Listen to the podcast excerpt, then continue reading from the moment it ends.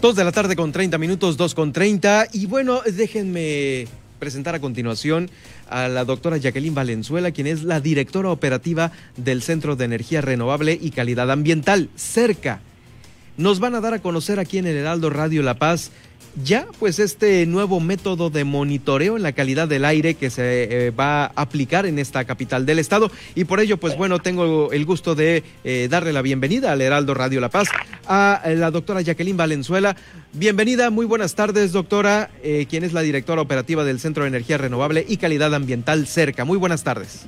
Hola, buenas tardes Germán. Disculpa aquí el ruido, el ruido ambiental y sí, pues muchas gracias por la invitación para hablar de este proyecto que continúa en la ciudad de monitoreo ambiental, en particular monitoreo móvil. Claro, es un eh, monitoreo que pues ahora va a ser de manera móvil eh, y que se ha hecho de alguna otra manera en meses anteriores de una manera muy exitosa por los resultados importantes e impactantes que dan a conocer.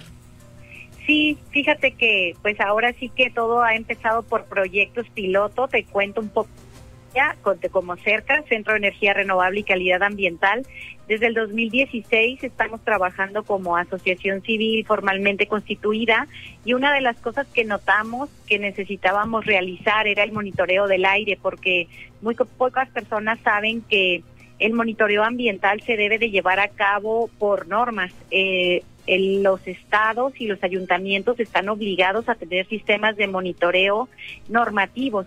Eh, nosotros, por el número de población, por otro tipo de cosas, no tenemos un sistema de monitoreo formal. Y como ciudadanía, pues emprendimos un sistema de monitoreo de bajo costo que ha evolucionado, como bien lo dices, primero estaciones fijas que nos han dado resultados importantes. Estamos hablando que los resultados de nuestra estación, nuestras estaciones fijas y nuestra red de monitoreo del año pasado pudimos ver 234 días en donde se presentó contaminación en la ciudad, contaminantes y sobre todo 120 días muy contaminados donde el nivel de riesgo a la salud pues es alto.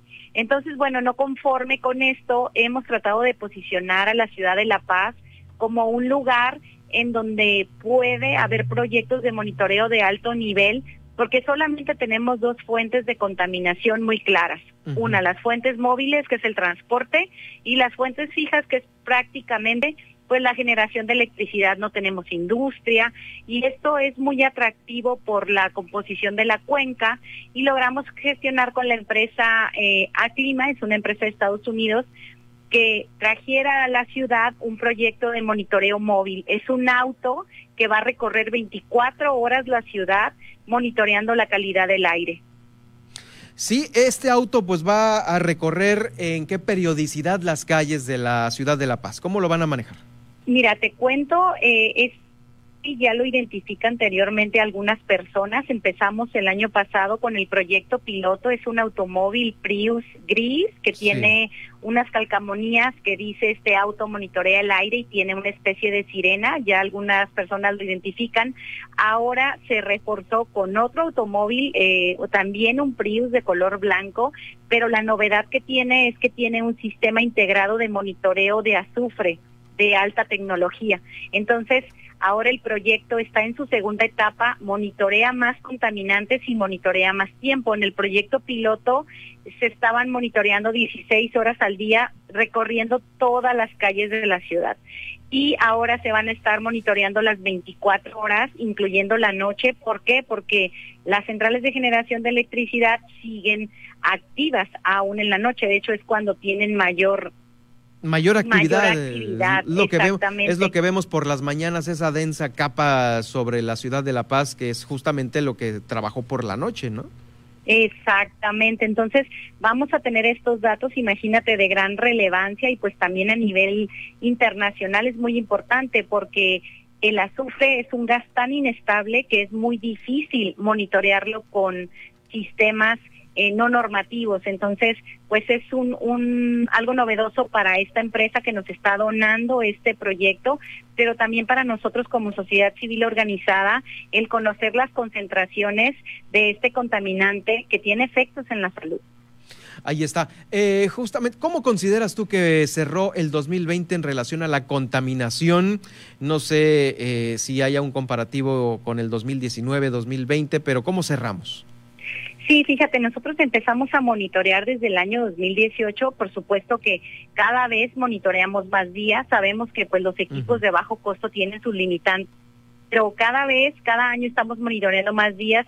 Y sí hubo un ascenso en la concentración de la contaminación a pesar de la pandemia, en particular en el contaminante dióxido de nitrógeno y dióxido de azufre también, porque también eh, abordando este tema empezamos a conocer que los contaminantes que arrojan los automóviles o el transporte son característicos y se comportan de cierta manera y los que emiten por actividad industrial son otro tipo y se comportan de diferente manera. Entonces, en estos dos contaminantes que te estoy hablando, eh, sí hay mayor concentración de días contaminados respecto al año 2019. Eh, vimos el comportamiento, por ejemplo, del monóxido de carbono, que es el que está asociado más del 90% en emisión de fuentes móviles, y ese sí disminuyó, sobre todo el mes de marzo, el mes de abril, pero ya el mes de mayo se empezó también a